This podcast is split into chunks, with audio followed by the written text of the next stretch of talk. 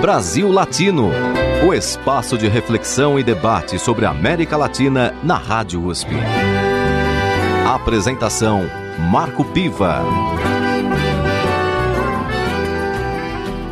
Entrevistamos hoje Alexandre Padilha, ex-ministro da Saúde e deputado federal pelo Partido dos Trabalhadores aqui por São Paulo. Muito bem-vindo à nossa entrevista, Alexandre Padilha. Um grande abraço, um prazer poder falar contigo, a gente poder conversar os nossos ouvintes num momento tão difícil aí do Brasil e do mundo, né? Conversar um pouco sobre pandemia. E eu começaria com uma pergunta é, muito atual, que é, é, essa recente substituição do ministro da Saúde, do Mandetta, pelo Nelson Tais. É, como é que você está vendo a atuação do novo ministro? É muito grave, né? Porque, primeiro, no momento, né, numa pandemia como essa, o Brasil estando no epicentro da pandemia, do início da pandemia no hemisfério sul, estamos começando o nosso outono, teremos ainda um inverno, ou seja, toda a expectativa que existe de todos nós especialistas e da própria comissão de enfrentamento do coronavírus, da qual eu faço parte aqui, nós vamos ter ao longo do outono e do inverno um risco real de progressão de casos em várias regiões do nosso país. Você trocar um ministro num momento como esse é muito grave, né? Porque você trocar equipe, paralisar equipe, paralisar compras, o Ministério da Saúde até agora não conseguiu ajudar efetivamente os estados e municípios. Você pega a situação de Manaus, o caos, o colapso no sistema de Manaus, Macapá, Fortaleza, com todo o esforço, o esforço feito pelo governador do estado, está agindo sozinho, é, já chegou a 100% de ocupação, Recife também 100% de ocupação. Aqui no estado de São Paulo, varia entre 72% a 100% de ocupação nos hospitais. O Ministério não conseguiu levar um leite de UTI para os estados e municípios, não levou teste, não levou equipamentos e tem uma interrupção da equipe nesse momento, ainda mais pelo perfil do novo ministro, que é um homem de negócios, é alguém que sempre, é, sobretudo no último período, é, se aproximou, né, atuou na área da saúde como um homem de negócios, organizando investimentos em cima de algo que é tão grave, que é o tratamento do câncer, né? Quem que percebe como consegue ter lucro no tratamento de uma doença grave como câncer, não tem experiência no Sistema Único de Saúde, uh, agora tem como número dois um general, né, que tem como única experiência a atuação ali em Roraima, uh, na fronteira de Roraima com a Venezuela. Então, muito grave, né? Estamos muito preocupados. Eu torço para que ele tenha uma conversão ao SUS, como aconteceu com o Mandetta, no momento da, da pandemia. A gente tem o Mandetta AC e DC, antes do coronavírus e depois do coronavírus. Quem sabe não tem uma conversão ao SUS, a, a um senso de realidade, para que a gente possa ter o Ministério da Saúde como um aliado numa guerra como essa, que é a guerra contra o coronavírus. Você criou no governo Dilma Rousseff o programa Mais Médicos, é, um esforço extraordinário que foi feito para levar é, a presença do médico em lugares que antes nunca haviam é, tido a presença de alguém, de um profissional dessa área. É, imediatamente após a posse, o presidente Bolsonaro é, extinguiu o, o, o, programa Mais Médicos, é, inclusive com o próprio Mandetta à frente do Ministério da Saúde. E agora, recentemente, com essa pandemia, se vê uma falta de profissionais de saúde para enfrentar o problema. É, até que ponto é, se pode prever que os profissionais da saúde vão dar conta disso ou quais são as medidas que poderiam ser adotadas para apressar essa formação desses profissionais? Uma das medidas é a própria retomada do Mais Médicos. Nós temos no Brasil hoje cerca de 15 mil médicos brasileiros formados no exterior que atuaram no Mais Médicos, então conheceram a realidade de comunidades de grandes favelas, como aqui em São Paulo, Heliópolis, Paraisópolis, conheceram a realidade da periferia das grandes cidades, como uns que atuaram em Sapopemba, outros em Parelheiros, outros na região do Mboi, outros na Brasilândia, outros no Itaim Paulista, é, conheceram a realidade da população indígena, vários atuaram nos distritos sanitários especiais indígenas, áreas remotas, ou seja, áreas fundamentais nesse momento, que são áreas vulneráveis para o coronavírus. São mais de 15 mil médicos brasileiros formados no exterior, que atuaram no Mais Médicos, poderiam ser chamados nesse momento, e o, e o governo federal, o governo Bolsonaro, resiste em chamar esses profissionais. Nós temos também cerca de 2 mil médicos cubanos que ficaram no Brasil porque tinham constituído família, filhos, que desde dezembro de 2018 não podem atuar como médicos do Brasil, poderiam ser chamados pelo governo federal, até agora não foram chamados para atuar. Isso é muito grave, primeiro no impacto imediato, nesse momento, porque quando você tem uma disseminação, a progressão da, da, da pandemia do coronavírus, a primeira coisa que você precisa fazer é, além do distanciamento social, da prevenção, da testagem ampla, você tentar evitar que as pessoas se infectem, ao se infectarem, você precisa tentar fazer um cuidado fora do ambiente hospitalar. E o médico de família e comunidade, a saúde da família, através de mais médicos, teria um papel decisivo nas áreas mais vulneráveis do nosso país. Exatamente para fazer o cuidado, a orientação, primeiros cuidados, evitar evolução para um caso grave ali, é, na, onde a pessoa mora, onde ela vive, na própria comunidade, tentando evitar a necessidade de ir para o hospital. Na Europa, os países que tiveram melhor resposta à pandemia do coronavírus e as regiões que tiveram mais resposta são exatamente aquelas que têm o médico de família e comunidade como centro uh, da, do seu sistema de saúde. Mesmo pegando na Itália, as regiões onde tem médico de família e comunidade mais consolidado, o resultado foi melhor, onde foi desmontado o programa de atenção primária em saúde na Itália, o resultado foi pior. Então, em primeiro lugar, tinha que retomar mais médicos.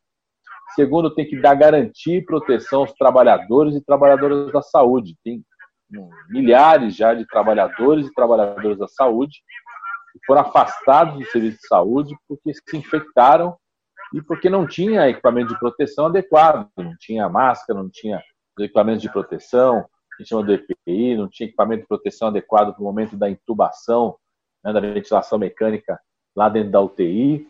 E o que é grave é que você perde os profissionais mais experientes, que têm maior experiência em manejo de UTI, manejo de paciente grave, que não, você não forma de um dia para a noite esses profissionais. E a falta de equipamentos, de proteção, está fazendo com que eles fiquem expostos. E aí tem um erro grave por parte do governo federal, por parte do Bolsonaro, porque desde janeiro nós apontávamos era necessário o governo federal mobilizar a indústria brasileira para fazer uma reconversão naquilo que nós chamamos da indústria de guerra pela vida.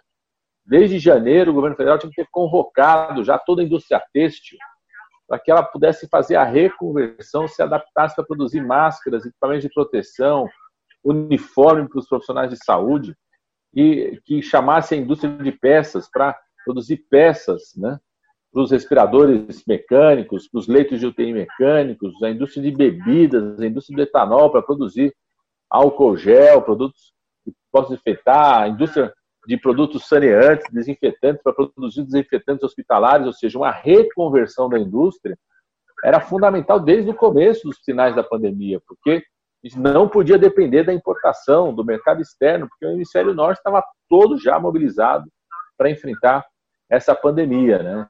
É, e é um, um, equipamento, os produtos que não é só para os profissionais de saúde, em primeiro lugar para os trabalhadores da saúde, mas também para todos os trabalhadores de serviços essenciais. Para a gente poder ficar em casa, tem gente tendo que sair na rua para trabalhar.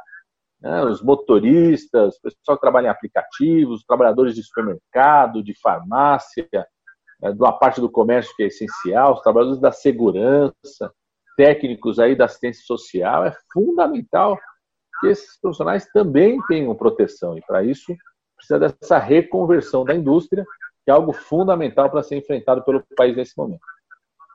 Nesse sentido, você foi é, ministro da Saúde durante bons anos, aí implementou mais médicos e, e, deu uma vitalidade aí ao sistema é, público de saúde.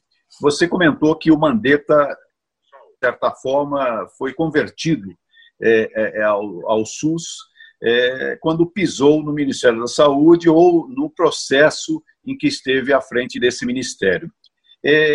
Olhando a máquina do Ministério da Saúde, você acredita que o atual e novo ministro, especialmente por ter agora um secretário executivo que é um general, é, tem conhecimento do funcionamento dessa máquina? Essa máquina pode efetivamente ajudá-los?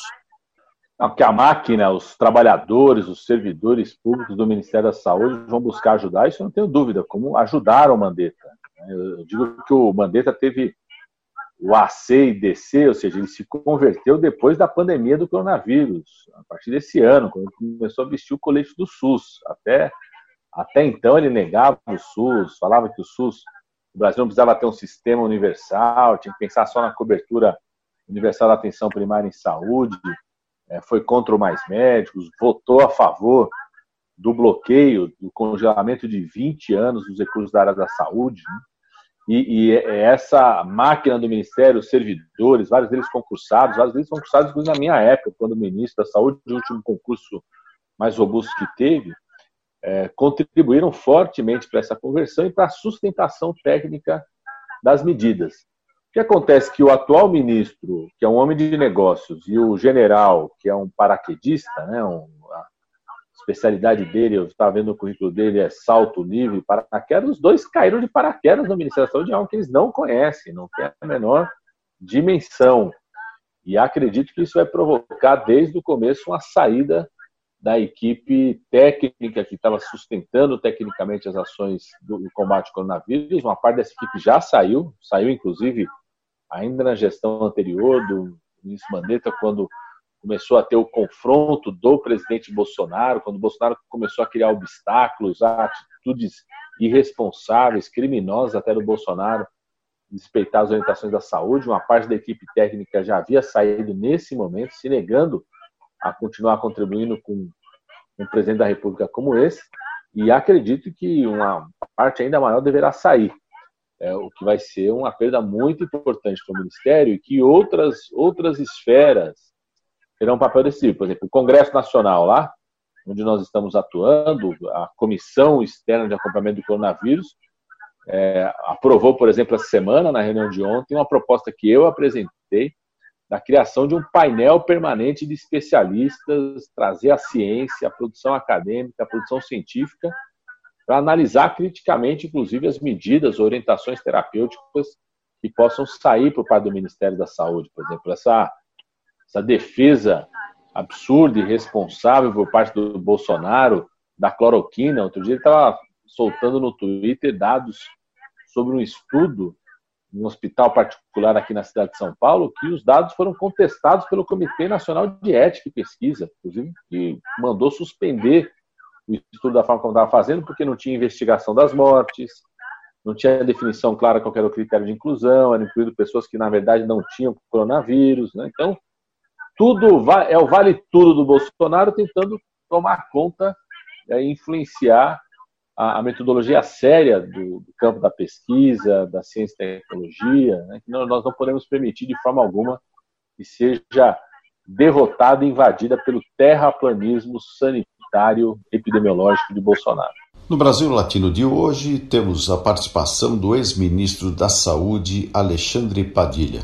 Você é, toca num assunto que parece muito importante para a formulação de políticas públicas, que são dados, estatísticas. Nesse momento, como é que você está vendo esse panorama? Em relação ao Brasil, é muito grave, porque no Brasil nós estamos caminhando no escuro em relação à pandemia do coronavírus. Por isso que nós temos que ser tão eu diria, ainda mais contidos né, na, é, em relação a qualquer proposta de afrouxamento do distanciamento social, porque o dado concreto é que o governo federal não preparou o Brasil com o volume de testes necessários para acompanharmos de fato a progressão da pandemia no Brasil. O Brasil faz muito poucos testes para cada um milhão de habitantes. Quando você faz essa comparação com outros países do mundo, a gente pega o Chile, por exemplo. O Chile já fez quase 4 mil testes por cada um milhão de habitantes, e o Brasil ultrapassou agora cerca de mil testes por um milhão de habitantes. É, quando a gente vai comparar com os países mais bem-sucedidos no controle ao coronavírus, como a Alemanha, como Portugal, estou falando de países menores como a Islândia, mas pegando a Alemanha, Portugal, em sistemas nacionais públicos importantes, ambos fizeram mais de 10 mil testes por um milhão de habitantes. Então é muito grave o que faz com que no Brasil, por exemplo, o número de óbitos seja um número irreal. Né? É, nas últimas 24 horas aumentou no Brasil cerca de 120 óbitos, quando só em Manaus, só em Manaus, ah, já, já teve a funerária enterrou ali três vezes mais o número de pessoas que normalmente enterra na última semana. é, crescimento muito grave em algumas regiões do nosso país. Então, infelizmente, a gente caminha no escuro em relação a isso. O único número que eu diria que é o número mais preciso hoje é o número de internações por síndrome respiratória aguda grave. Esse é um sistema que foi criado 2000 e, a partir de 2009, 2010, quando fui ministro, a gente aprimorou esse sistema a partir de 2011, que é um sistema que foi criado na época da pandemia do, do, do H1N1, do vírus H1N1, que é uma pandemia que aconteceu em 2009. É, esse sistema, cada médico, quando vai fazer internação na rede pública, ele é obrigado a colocar um diagnóstico. Quando a pessoa vem com a síndrome gripal, precisa de internação, você não sabe ao certo ainda qual é o tipo de vírus, o que está causando aquela síndrome gripal, você coloca como diagnóstico síndrome respiratória aguda grave.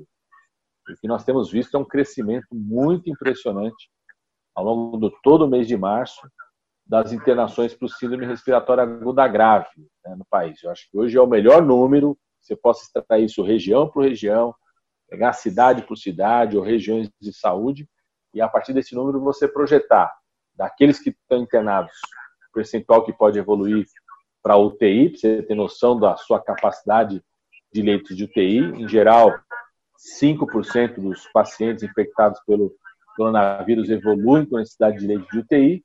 E dentro dos que estão internados, qual que a projeção do número total de casos? Em geral, o número total de casos infectados, 20% de algum tipo de internação. Então, daí você projeta o número verdadeiro de casos no Brasil. Estão surgindo agora estudos que foram coletados no mês de março em várias regiões, saiu agora no Rio Grande do Sul, saiu também na, em Brasília pelo UNB. São estudos que fazem exames é, sorológicos, que vêem a existência do anticorpo e compara se aquela pessoa foi notificada ou não. Estão apontando, por exemplo, no caso do Rio Grande do Sul, que a cada caso confirmado, a gente tem sete vezes mais o número de casos de fato que existiram de coronavírus no nosso país. Outros estudos apontavam que essa diferença estava entre 11 a 15 vezes. Então, é muito grave o que está acontecendo no país e essa subnotificação leva uma impressão errada, inclusive, para as pessoas em relação à quantidade de óbitos, em relação à quantidade de casos. Né? É, quem está aqui na nossa cidade de São Paulo, por exemplo, não pode ter dúvida. Nós temos os principais hospitais. A gente está falando aqui com o pessoal da Rádio USP. Você pega, você pega o, o complexo hospitalar do Hospital das Clínicas. Todo o Instituto Central aquele prédio, o maior prédio do complexo hospitalar, você tira o INCOR, tira o Instituto de Ortopedia, tira o Instituto da Criança, todo o prédio Central, mais de mil leitos, foram reservados para o coronavírus. Olha a situação, a operação de guerra que foi feita. E mais de 70% está ocupado com infecção pelo coronavírus. Mais de 70% dos leitos de UTI estão ocupados. O Emílio Ribas, Emílio Ribas, 100% dos leitos de enfermaria, 100% de UTI estão ocupados. O que significa isso para as pessoas saberem? Significa que pessoas que estão tendo, precisam de fazer cirurgia por algum motivo, cirurgia para tratamento de câncer, cirurgia para biópsia de câncer, confirmação de diagnóstico, procedimentos importantes, foram pessoas que estavam esperando há um ano, um ano e meio na fila de cirurgia, teve que ser adiado, cancelado, exatamente pela pressão dos casos de coronavírus nesses hospitais.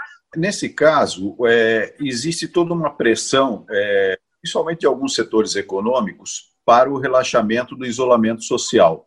Aqui em São Paulo, a gente observa, inclusive, é, movimentações maiores em algumas regiões da cidade, é, em algumas regiões menos, mas, de um modo geral, existe essa pressão. Tanto é que alguns estados já têm feito, é, assim, um relaxamento nesse isolamento. É, o que, que você é, diria é, em relação a esse fato que está acontecendo e que pode desembocar efetivamente, dependendo da pressão que se fizer, é para um relaxamento total da quarentena. Eu diria, em primeiro lugar, que a gente precisa aprender com o que aconteceu nos outros países. A grande vantagem do Brasil é que nós estamos no hemisfério sul. O coronavírus é uma doença respiratória que ela inicia sempre nos invernos, então ela começou no inverno do hemisfério norte, o crescimento, o número de casos no inverno do hemisfério norte. É, então o Brasil teve três meses de informações do que aconteceu no inverno do hemisfério norte para começar a chegar os casos de coronavírus aqui no Brasil no começo do nosso outono. Então, é, a gente precisa aprender o que os outros países estão fazendo. O que, estão fazendo os países do hemisfério norte? Já acabou o inverno, começou a primavera, vários deles passaram pelo trauma de ter milhares, milhares de óbitos. Os Estados Unidos teve mais de 40 mil óbitos, é mais que matou a guerra do Vietnã nos Estados Unidos. Olha o tamanho da complexidade ah, da situação desses países. E eles começaram agora, já na primavera, com planos de reabertura extremamente cuidadosos. Eu vou pegar o caso dos Estados Unidos, do Trump, que é o né, que é o que menos acreditava na gravidade do coronavírus, que o tempo todo pressiona para liberar, mesmo o programa da Casa Branca estabelece três fases para a retomada é, das atividades econômicas em geral, cada fase com intervalo de 14 dias, e para uma região, um estado começar a primeira fase, ela tem que ter tido certeza que nos últimos 14 dias teve redução de casos confirmados e casos suspeitos. Né? Mesmo testando muito mais como eles testam, eles ainda colocaram os casos suspeitos como importante. Ou seja, para uma região pensar em começar a abrir, na primeira fase de abertura, tem que ter tido 14 dias de redução de casos suspeitos e casos confirmados de coronavírus. Você pega as regiões do Brasil, nenhuma região do Brasil está nessa situação, pelo contrário, todas estão nos últimos 14 dias com aumento, crescimento de casos suspeitos ou confirmados. Eu estava com o professor Nicoleles ouvindo o monitoramento que estão fazendo no Nordeste brasileiro, por exemplo. Há duas semanas atrás, no Nordeste brasileiro, se tinha mais ou menos 20% das regiões de saúde do Nordeste com algum caso registrado de coronavírus. Nessa semana, você tem mais de 80% das regiões com pelo menos um caso, ou seja, todas as regiões do país, mesmo o Nordeste brasileiro, que tem um outono muito menos agressivo do que o nosso na região Sudeste, e não recebe um volume tão grande de pessoas do hemisfério norte como nós, nós recebemos. Você pega a cidade de São Paulo, recebeu 92 mil pessoas da Europa e dos Estados Unidos na última semana de fevereiro. Mesmo o Nordeste brasileiro está em um momento de progressão de casos, como o estado de São Paulo também está. Então, é, eu acho que o debate de reabertura ele tem que ser um debate muito calcado nas experiências de outros países. Só para vocês saberem, a Alemanha, a Alemanha e Portugal talvez sejam as duas experiências mais bem-sucedidas da Europa, além, obviamente, da Islândia, Finlândia, Noruega, que são países mais afastados, né? A Islândia, o acesso é menor. Você pega a Alemanha e Portugal. Esses dois países estão com programas muito coerentes e controlados de reabertura. A Alemanha acabou de cancelar a Oktoberfest, que vai acontecer na última semana de setembro, primeira de outubro. Ou seja, estão projetando ações muito cuidadosas na retomada das ações. Então, acho que o Brasil, inclusive, eu estou debatendo isso na Comissão Externa do Coronavírus, quero, inclusive, apresentar um projeto de lei nesse sentido de estabelecer uma diretriz de como pode ser se pensar um processo de abertura no nosso país. Sei que tem muita pressão dos empresários, é, e eu acho que a primeira coisa que a gente fala para os empresários, quer reabrir, mas eu quero saber se o empresário vai de transporte coletivo para o trabalho. Porque é muito fácil você ir com a sua seu carro, né, com o seu motorista, com todos os cuidados para o local de trabalho, chegar lá na sua sala de trabalho, só você que está no trabalho, e dizer o seguinte: ah, temos que voltar a trabalhar, temos que voltar a frequentar o espaço de trabalho. E o seu trabalhador que pega o transporte coletivo, pega o metrô lotado, pega o trem da CPTM lotado, pega o ônibus lotado, o espaço de trabalho do trabalhador ainda não está não, não tá transformado é, para garantir um certo distanciamento social. Muitos dos trabalhadores, uma pressão grande da área do comércio. É, então, esses trabalhadores vão ter contato com outras pessoas. Então, é, e quero saber se eles vão assumir depois o cuidado à saúde, o tratamento dos trabalhadores, os mecanismos de proteção. Se tiver que colocar no hospital, vão assumir isso ou não, porque é muito fácil fazer esse discurso é, e trabalhar significa sair da sua casa, pegar seu carro, com seu motorista ou sem seu motorista, ir lá dentro ouvindo a sua música e chegar para trabalhar na sua sala confortável. Né? Quando nós estamos preocupados é com a grande, com, com, toda a vida, com todas as pessoas, mas sobretudo com a grande maioria dos trabalhadores e trabalhadoras que estão expostos, que trabalhar significa pegar um ônibus lotado, um metrô lotado, um trem da CPTM lotado, trabalhar às vezes em locais que são fechados o tempo todo, ainda mais na época do inverno, que não tem distanciamento social. Outro dia eu estava vendo uma cena, por exemplo, dos profissionais de telemarketing, não tem distanciamento nenhum. É um local fechado, sem circulação de ar, não tem distanciamento. Né? Então, é, eu acho que a gente precisa ter muito mais responsabilidade nesse momento, aprendendo o que aconteceu nos demais países. Você é deputado aqui por São Paulo. Como é que você avalia a atuação do governador João Dória? Eu diria que é o seguinte: é, eu acho que teve uma mobilização por parte do governo do estado de São Paulo, até porque convivem com, com a classe social que foi a primeira a perceber os primeiros casos de coronavírus. Na nossa cidade de São Paulo, é, no Brasil como um todo, os primeiros casos de coronavírus são da classe alta que tinha viajado à Europa, viajado aos Estados Unidos. E os primeiros óbitos já são dos seus empregados domésticos. O primeiro óbito do Brasil e da cidade de São Paulo é um porteiro de um condomínio. O primeiro óbito no Rio de Janeiro é uma empregada doméstica que foi obrigada a ir trabalhar quando os dois patrões estavam em situação de quarentena por terem sinais e sintomas de coronavírus. Então, acho que é uma primeira mobilização do governo do Estado tem a ver com a proximidade com o problema. Né? Os primeiros hospitais a terem casos, a estarem lotados, são os hospitais da elite paulistana, né? os médicos é, que cuidam é, desses atores foram os, os, primeiros infectados. Então, uma mobilização inicial é que parte desse patamar. Mas eu, eu saúdo muito a iniciativa de ter constituído um conselho, um conselho de contingência, formado por especialistas ouvindo a ciência, é, vários deles de instituições públicas tão desprezadas pelo governador Dória, tão desprezadas pelos tucanos, né, fazem o discurso da grande eficiência do setor privado, mas os especialistas que convocam foram formados, dão aula é, nas instituições públicas paulistas, né, o orgulho que nós temos do sequenciamento do genoma ter sido feito pelo Instituto Adolfo Lutz, Instituto de Medicina Tropical da USP, do qual tem uma ligação muito grande. Né? Eu saúdo essa iniciativa de ter reunido um conjunto de especialistas para orientar suas ações. Isso tem sido um diferencial não só do governador do estado de São Paulo, mas no Rio de Janeiro, do consórcio de governadores do Nordeste, do comitê de especialistas tem Sérgio Rezende foi ministro da Ciência e Tecnologia, tem uh, o professor Nicoleles como coordenador e presidente desse comitê de especialistas, ou seja, governadores e prefeitos estão tendo atitudes mais coerentes com as recomendações da Organização Mundial de Saúde do que uh, o governo federal, o Bolsonaro, que desrespeita a todo momento. E mais do que isso, Bolsonaro faz uma disputa federativa. Isso é gravíssimo. Bolsonaro consegue fazer uma disputa contra a sua equipe de ministros, faz uma disputa federativa contra os governadores e prefeitos, o que é o caos em se tratando do tema da saúde, porque depende do SUS, que é descentralizado, exige cooperação federativa, e faz uma disputa internacional.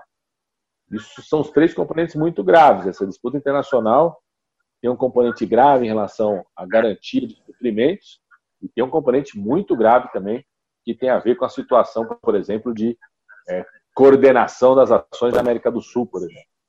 O presidente Jair Bolsonaro ele tem é, falado e é, mencionou até que estaria é, em curso um golpe capitaneado pelo presidente da Câmara dos Deputados, o Rodrigo Maia.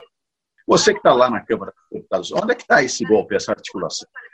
Acho, que está na cabeça, no coração e na alma de Bolsonaro. Bolsonaro nunca acreditou na democracia, nunca apostou na democracia. Essa foi a postura dele quando deputado federal. Nunca foi um deputado atuante, que respeitasse a casa, que buscasse colaboração com os demais parlamentares. Durante 30 anos, né, tem uma atitude é, é, medíocre enquanto deputado.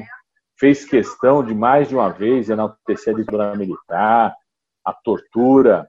Né? Então, isso faz parte do presidente Bolsonaro. Outro dia até me perguntaram, uma, uma TV internacional, questionando se eu achava que Bolsonaro ia mudar com o crescimento do número de mortes no país, já tinha tido mais de 100 mortes naquele momento. Eu falei, o Bolsonaro nunca colocou a vida como algo importante no seu projeto. E nunca botou nem a vida nem a democracia como algo importante no seu projeto. Então, é, é uma atitude de disputa política permanente. E acredito também de quem quer é, tentar mover para a política um momento onde o debate sobre a saúde e a economia só o colocam na defensiva. Então, para não ter que justificar por que, ele, o governo federal, não mandou nenhum leito de UTI ainda, não levou testes, né, não, não garantiu equipamento de proteção aos trabalhadores, para não ter que justificar por que, até agora não pagou né, de forma adequada os R$ 1.200 para todo mundo, por que até agora não teve um projeto, gente. As, as iniciativas mais sensatas que buscam garantir renda, buscam garantir crédito para o pequeno e médio empresário, busca garantir ações na área da saúde, são iniciativas do Congresso Nacional. O governo federal não encaminhou. O projeto que encaminhou foi um projeto que tira o salário das pessoas, não garante o emprego, tira qualquer direito. Né? É assim que age o governo federal, o, o executivo. Então, ele também tenta fazer esse debate político, porque não preza a democracia, mas também, às vezes, é uma espécie de cortina de fumaça para não ter que se justificar pela a, a péssima condução da crise da pandemia no nosso país. Ok, Alexandre Padilha, eu agradeço a sua participação, os nossos ouvintes, eh, telespectadores, eh, pela sua entrevista e gostaria que eh, todo esse trabalho que está sendo feito no Congresso Nacional realmente tenha sempre aí a possibilidade de ser expressado e, e falado para a nossa população, como você está fazendo agora. Muito obrigado, viu, Marco? Um, um grande prazer e uma honra poder conversar com cada um, cada um de vocês que nos acompanha e ficar à disposição aí. Agradeço a participação do ex-ministro da Saúde, Alexandre Padilha, aqui no Brasil Latino. Você está ouvindo Brasil Latino, o espaço de reflexão e debate sobre a América Latina na Rádio USP. A apresentação: Marco Piva. E chegamos ao terceiro e último bloco do Brasil Latino, um bloco musical especial, lembrando as memórias da América Latina e de um país tão próximo a nós, Portugal, que completou recentemente, em 25 de abril, 46 anos da Revolução dos Cravos. E começamos com a música tema do filme Capitães de Abril, primeiro longa-metragem dirigido pela atriz Maria de Medeiros. Vamos ouvir As Brumas do Futuro, interpretada por Teresa Salgueiro e o grupo Madre Deus. Brasil Latino.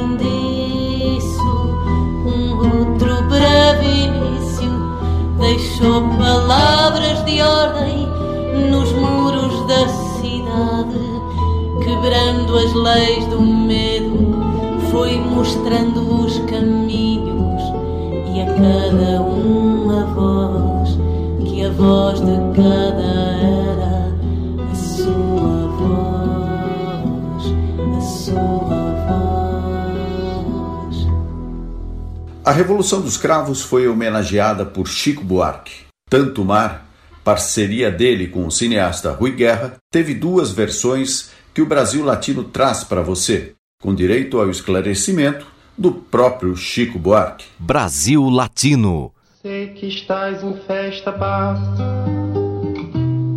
Fico contente enquanto estou ausente.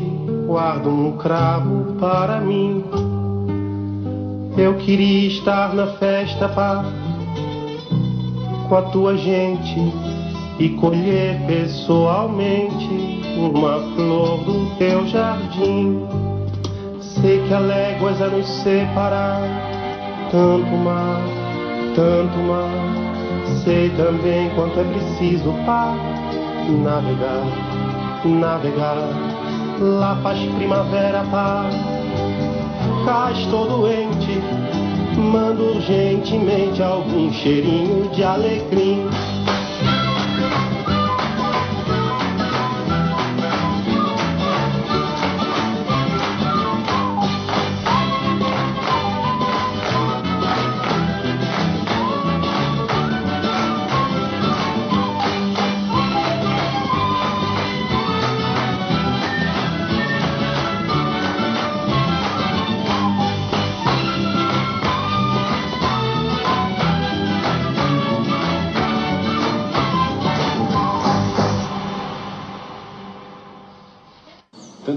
Agora que ela foi liberada, eu me senti até. Como é uma música, essa sim, bastante circunstancial, né, se referindo mesmo, se referindo mesmo a, a, a, Revolução Portuguesa de 74, que já não é. Já, já, já mudou de caminho, certo? Eu me senti agora obrigado a mudar a sua letra. Ela ficou alterada, não é mais como era, entende? A letra se refere a, a, a Portugal assim, pouco tempo passado, projetando também para um futuro assim, de, de esperança. Foi bonita a festa, pá. Fiquei contente, ainda guardo renitente um velho cravo para mim. Já murcharam tua festa, pá, mas certamente Esqueceram uma semente em algum canto de jardim. Sei que há léguas a nos separar, tanto mar, tanto mar. Sei também quanto é preciso para navegar, navegar. Canta a primavera, pá. Cá estou carente, manda novamente algum cheirinho de alecrim.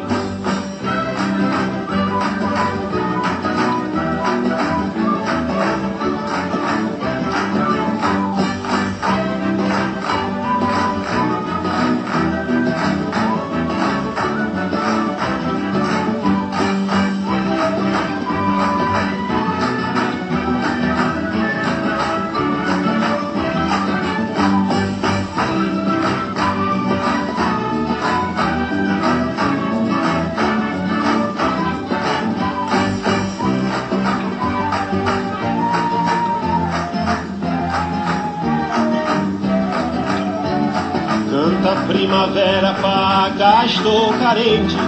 Manda novamente algum cheirinho de alecrim.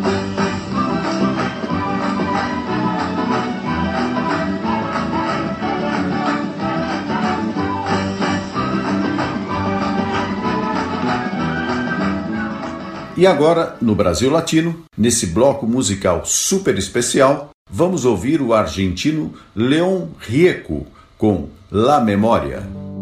Brasil Latino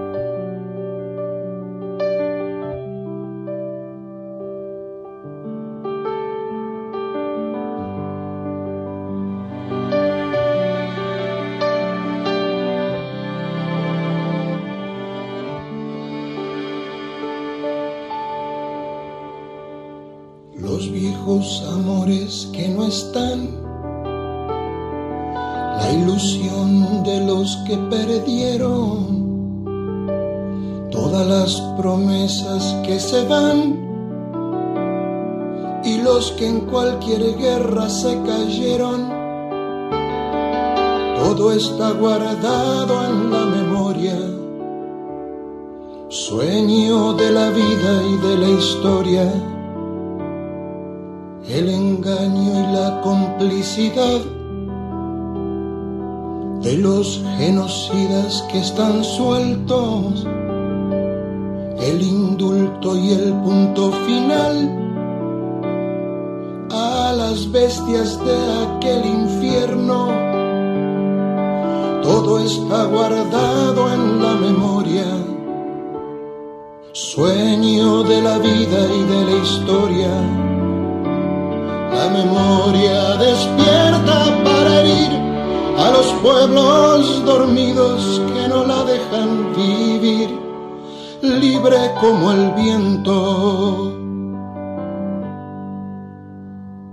los desaparecidos que se buscan con el color de sus nacimientos, el hambre y la abundancia que se juntan, el maltrato con su mal recuerdo, todo está clavado en la memoria, espina de la vida y de la historia dos mil comerían por un año con lo que cuesta un minuto militar. ¿Cuántos dejarían de ser esclavos por el precio de una bomba al mar? Todo está clavado en la memoria, espina de la vida y de la historia la memoria pincha hasta sangrar a los pueblos que la amarran y no la dejan andar, libre como el viento.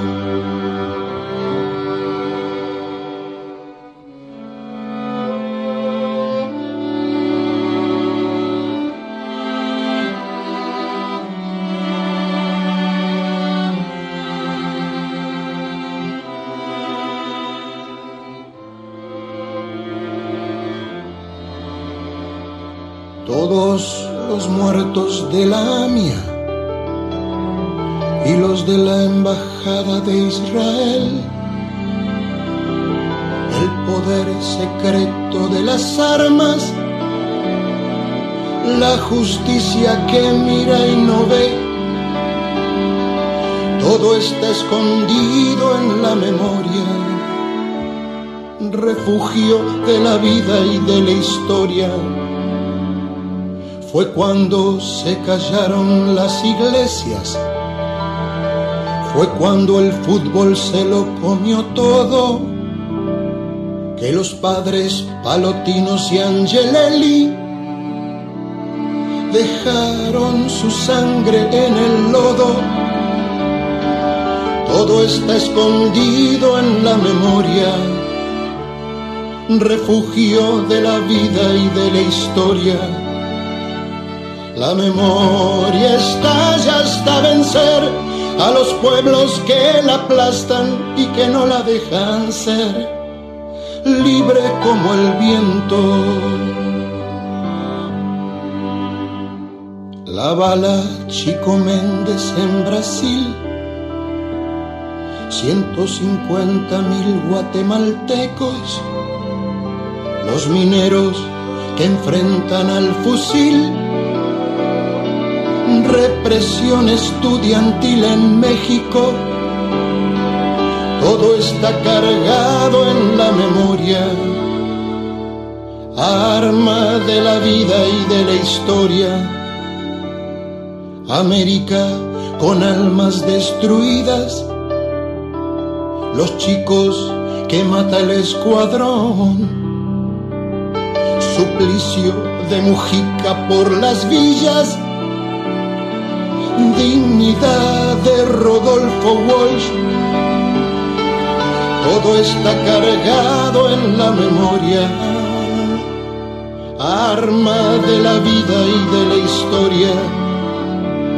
La memoria apunta hasta matar a los pueblos que la callan y no la dejan volar, libre como el viento, libre como el viento.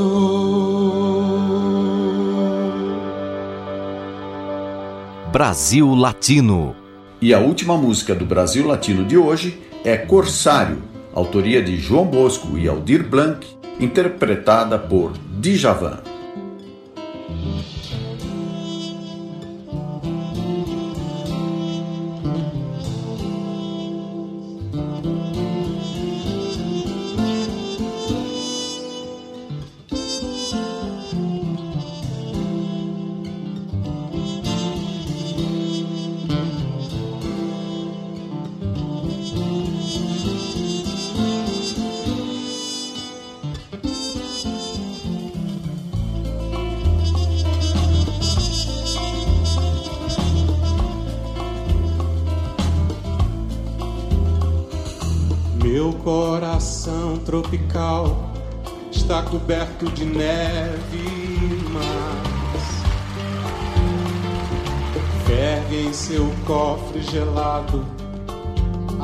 A voz vibra e a mão escreve mar. Bendita lâmina grave que fere a parede. Leves.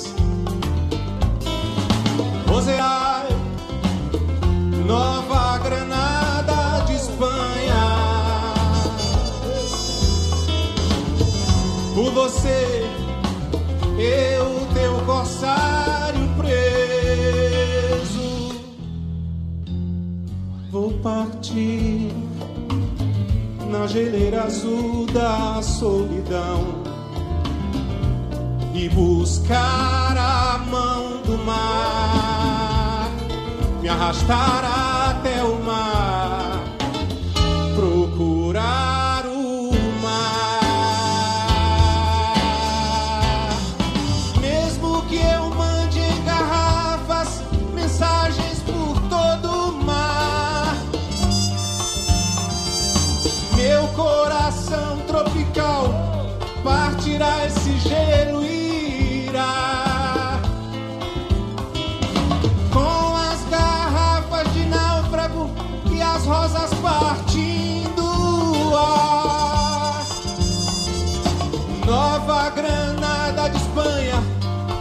rosas partindo ar.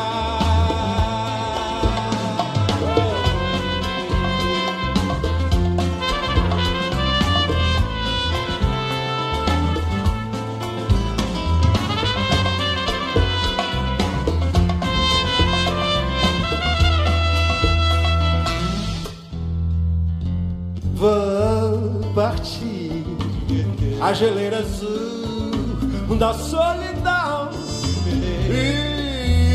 buscar a mão do mar, me arrastar até o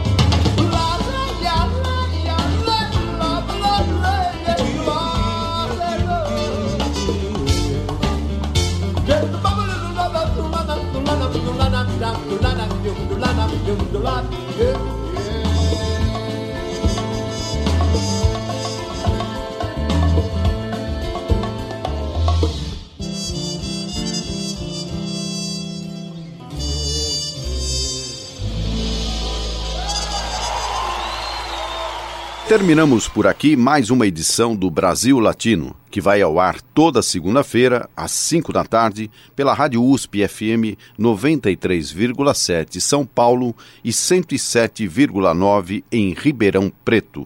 Nosso programa tem a produção de áudio de Benê Ribeiro, produção de Alexandre Veiga, assistente de produção Ítalo Piva e curadoria musical Carlinhos Antunes. Você pode ouvir todas as edições do Brasil Latino em formato de podcast em soundcloud.com brlatino e também nas principais plataformas de áudio. Acompanhe conteúdos exclusivos na nossa página no Facebook. Basta procurar por Brasil Latino. E se quiser falar com a gente, escreva para ouvinte@usp.br, repetindo ouvinte@usp.br.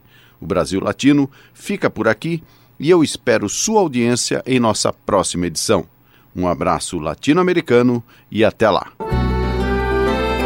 Você ouviu Brasil Latino, o espaço de reflexão e debate sobre a América Latina na Rádio USP. Apresentação Marco Piva.